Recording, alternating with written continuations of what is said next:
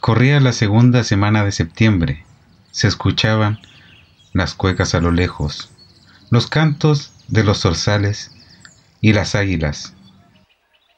Surcaban en el cielo junto a variopintos volantines. Me fui cortado. Encima de las tetas de mi polola. Puta la wea. Gritó, gritó despavorida. ¡Ah, weón! Compraste hilo curado. Llámate a los pagos al toque porque vos no podías andar con esta wea. A pesar de haber comprado hilo curado, me fui cortado igual. Fue culpa de mi maniobra. Maniobra mal hecha, en todo caso. Y con ello también me eché o perjudiqué a mis otros vecinos que también estaban jalando el hilo del volantín. Agarró entonces su caña y partió en búsqueda del volantín cortado. Lo logré agarrar después de pegarle varios palos en los hocico a un par de pendejos que corrían tras el volantín. Lo tomé, me hice de él y corrí a mi casa, llorando, a arreglarle los tirantes. Pero en mi casa se sentía un olor de fuera, de fuera de la casa, un olor exquisito inundaba mi nariz. Era un olor a... Porotos. Se encontraba la abuela haciendo los porotos con riendas Abuela culia. y le faltaba la longaniza. Le dijo, entonces, Yo voy a ir a comprar la longa. Y así aprovecho de comprar un- unas cañitas para reparar este volantín que eh, lo rescaté y todo, pero me cago una parte. Me dirigí al local por la longa. no había longanizas. Se preguntó entonces, ¿qué hago? Los porotos no son lo mismo sin longaniza. Se bajó el pantalón. Luego se bajó los calzoncillos. Y con el mismo hilo curado que le sobró del volantín, se acerró la corneta, destrozándosela. Completamente. Ah, qué dolor, conche tu madre. ¿Por qué no fue a comprar a otro lado? Puta que soy weón. Decía. Agarró vuelo y, y se cortó los cocos también diciendo ya. Tenemos longaniza, tenemos prieta. En- eh, no eran prietas, eran criadillas. Ba- Bastante pequeñas. Parece que voy a tener que conseguir en otros lados. Tenía los cocos del porte de unas prietas. Claro.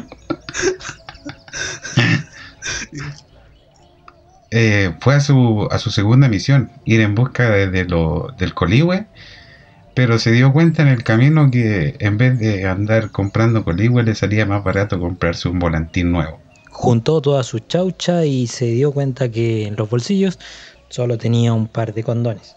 Chucha, ¿qué hago con estos dos condones? No tengo plata para comprarme la cañita nueva. ¿Y si se la chupo, señor, de los volantines? Agarró entonces un condón. Cubrió con él el pene del vendedor. Le dijo, mejor prevenir a lamentar. Sí, todo eso lo pensé. Después dije, no. Partí con el condón y me armé un volantín como pude con el condón. Cómo surcaba por los cielos ese condón. Y la weá era XL, así que se veía de todos lados. Maravillados estaban mis vecinos. Al no irme cortado. Gracias al Señor había comprado fluorescentes, así que pude elevar hasta las tantas de la noche.